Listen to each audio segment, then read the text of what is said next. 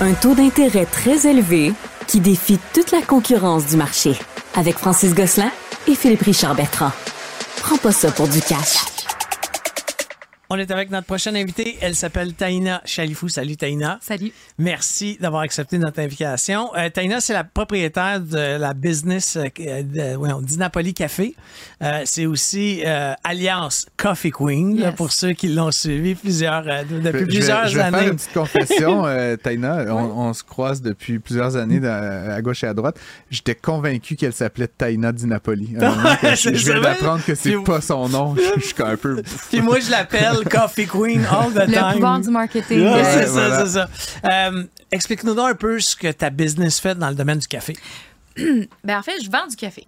C'est vraiment aussi simple que ça, mais on ajoute un petit layer. En fait, nous, on fait du B2B. On vend du café, des machines à café commerciales euh, à des commerces, des bureaux, des chaînes de restaurants.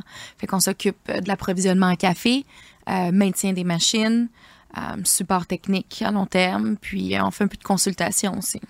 Ta business a évolué au fil des années, euh, tu sais, dans le sens que la pandémie est arrivée pour plusieurs entrepreneurs. Moi, je me rappelle d'un appel qu'on avait eu à une certaine époque quand la pan- tu sais, quand t'es 90% de ses clients, c'était des restaurants, il y a une pandémie, puis un shutdown. Comment ça s'est passé? Ben, ça, ça s'est bien passé grâce aux gens que j'avais autour de toi, moi, qui étaient comme toi, en fait. Pour être bien honnête, là, euh, ça s'est très mal passé. Tu viens de dire que 98% de ma clientèle était commerciale. J'avais pas de produits à vendre pour les gens euh, à la maison. On fait que du commercial. On a un système de pods biodégradables où est-ce que notre café s'utilise uniquement dans nos machines. Et du jour au lendemain, tout le monde ferme, les bureaux ferment, tout le monde cancelle ses contrats, puis tout le monde met sur hold ses, euh, ses livraisons de café. On avait un container euh, qui arrivait au port de Montréal dans les deux, trois prochains jours. On savait pas ce qui allait se passer. Euh, donc, c'était un moment assez stressant, mais euh, grâce à mon réseau, puis aux gens qui, avec qui j'avais la chance de, de côtoyer, euh, on a réussi en 24 heures à mettre sur pied un site de e-commerce, un produit de café pour les gens à la maison, puis euh, à mettre ça en ligne, puis à en vendre euh, des tonnes. C'est ça. Ben après ça, tu as parti en plus ton propre brand de café. Exact. Parce qu'à ce moment-là, ce que j'avais fait, c'est que j'avais fait un petit brand de café qui s'appelait Coffee Queen, qui est super rapide, euh, petite étiquette LED boboche, un petit sac brun pas cool. Mais euh, en voyant qu'il y avait de l'attraction, puis en, en- en développant en fait tout le ben, toute l'infrastructure que j'avais besoin pour le dévelop- pour développer le café en grains, ben je me suis dit ben là tant qu'à faire, on va investir pour euh, créer une marque qui va se tenir debout puis quand quand le Covid sera terminé, qu'on pourra choisir de continuer en B2C ou en B2B. Puis Tu fais, tu fais ça depuis 10 ans, euh, Ouais. cette, cette entreprise-là.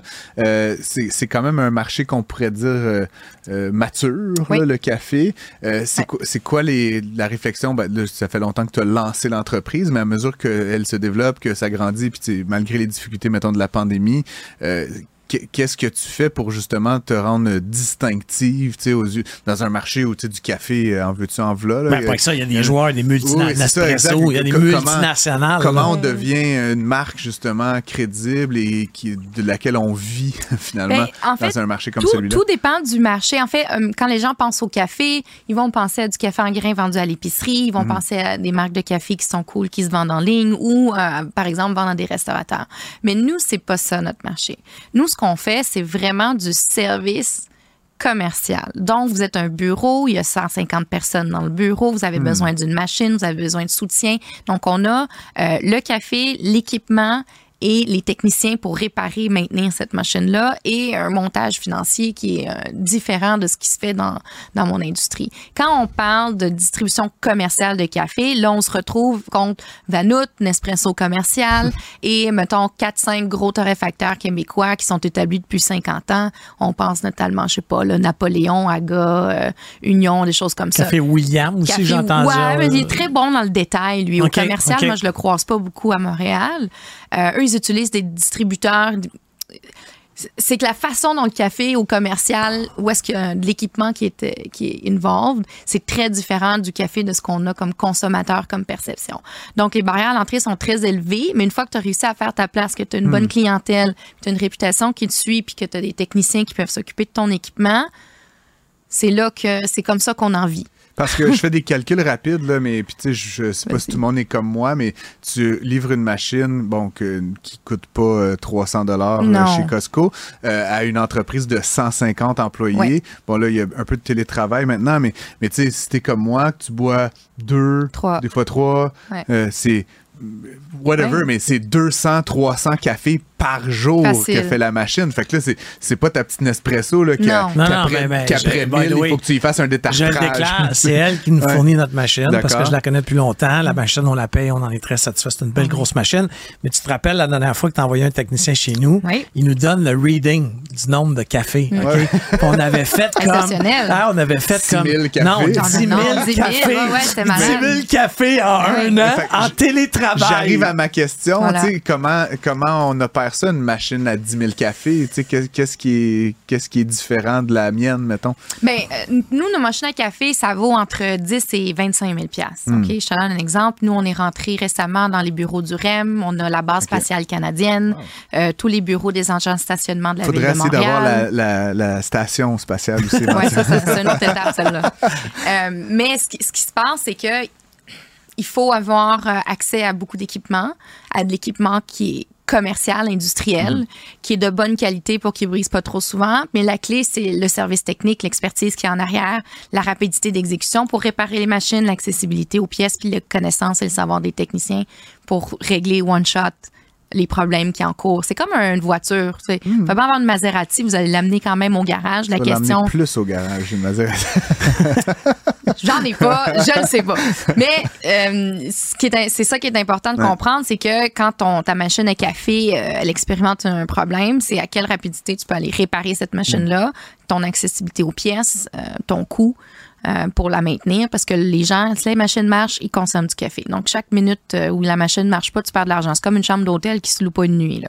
Puis, tu sais, là, t'as parlé, on a parlé tu de la pandémie, tu sais, t'as, t'as- t'as Ouais. été forcé à faire un pivot. Là, le nouveau pivot, c'est que le télétravail est là pour rester. Là. On- se débat, moi puis euh, puis Francis, souvent là-dessus qu'on sait pas. Il y a des compagnies qui forcent le retour, d'autres jamais, Ouais. etc. Mais toi, le télétravail, c'est pas très avantageux pour Non, toi. moi, le télétravail, j'ai vraiment, j'ai vraiment envie que ça termine. Je vais mettre un coup de hache là-dedans. Mais euh, pour être bien honnête, il y a beaucoup de choses positives qui se sont passées face à, l'attitude des entreprises par rapport à justement au café.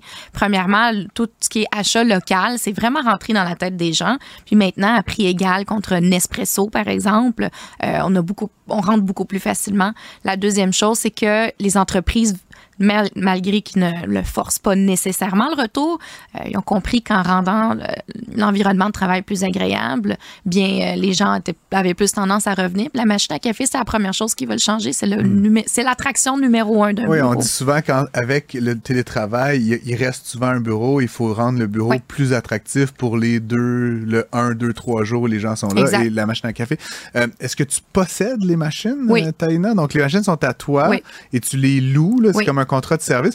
Euh, Il y a combien de machines installées par l'entreprise? là? C'est c'est pas indiscret, là, mais ballpark, là, 450, 500. quand même. Hein? ouais. Ouais, donc, euh, 500 machines à 10 000 à 25 000, c'est de la machine.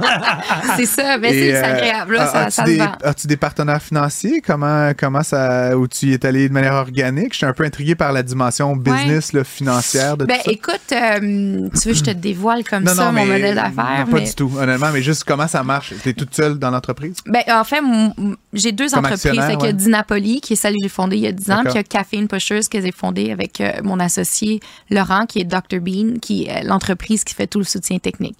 Donc, Dr. Bean fait tout, euh, les couches les premières moissons, euh, pff, les Starbucks, toutes les Starbucks. Donc, ils font de la maintenance, l'entretien pour ces machines-là. Donc, on a accès à tout l'équipement, à tout le savoir. Je suis comme bluffé, Starbucks n'ont pas leur propre personne pour faire leur Non, réparation. non, toutes les plus grandes... Je euh, penserais que c'est comme core competence, là, tu sais, genre, non, ok, en tout cas, continue, excuse-moi. Toutes les plus grandes Mais- euh, marques, même les Tim Hortons sous-traitent la maintenance de leur machine à café. Ah. C'est des. C'est du savoir qui est très spécifique, Hmm. qui est très difficile à avoir. Puis, Ben, euh, tu sais, moi, là, quand je vais dans un première moisson, là, mon fun, là, souvent, là, puis sais, là, c'est que je regarde si la machine, c'est la sienne. Ouais. Puis si jeune, je prends un selfie. ça. Puis j'envoie une photo. Je dis, hey, ta machine est là. Fait que là-dessus, j'ai un associé. Sinon, euh, j'ai euh, j'ai une employée extraordinaire euh, qui s'occupe pour la gestion de tout le back-end des deux entreprises. Ça, On- c'est son général. Ah, ouais, c'est- elle est beaucoup plus générale que moi, en fait. Là, c'est, elle, elle, est- elle a une Général au sens euh, qui- Ah, écoute, mi- elle- elle- militaire. non, non, non, mais à côté. Elle, Elle elle est organisée. incroyable, cette femme-là. Je sais pas ce que je ferais On sans la elle. salue si elle nous On te écoute. salue, Alexandra. Euh, et donc, euh, qui s'occupe de tout le back-end, l'approvisionnement, c'est le Chief Caffeine Officer. Moi, je m'occupe des ventes, du développement, des stratégies. Euh, puis après ça, il y a mon associé qui, lui, a euh, cinq techniciens sur la route. C'est-tu difficile de financer ça, ce type de business-là? Non, mais moi, je trouve ça full facile. C'est comme. Tu crées une flotte, euh, t'as des immobilisations, ça s'amortit, t'as des contrats Ça, fixes. C'est à, à perpète. Ça là. perpète, Ouais, puis c'est comme on a le savoir technique, nos machines à café, ben on peut les relouer à Une fois vin que tu as installé la machine à C'est des 25 000 MRR, là, tu sais. ouais, Ouais. c'est ça. le- la personne, elle va pas changer ça demain C'est matin. Exactement, c'est contrat de 3 à 5 ans, donc les gens y restent, ils sont obligés de prendre le café ils avec nous. renouvellent. euh, Ben oui, ils renouvellent, euh, c'est vraiment c'est ça qui est le but, c'est qu'ils renouvellent. Puis quand ils renouvellent pas, tu récupères l'équipement, tu le refurbishes, puis tu le reloues. Je pense que je vais changer de business finalement. Euh, Vraiment intéressant, honnêtement, comme, euh, comme modèle d'affaires. C'est le fun. As-tu des concurrents? Ben oui, Evan Ben, les euh, grands, ouais, ok, c'est ça. les- Mais des, des comme toi, là, des, des, des brillants jeunes euh, locaux, là, non? T'es, t'es- brillant, jeune et locaux. non.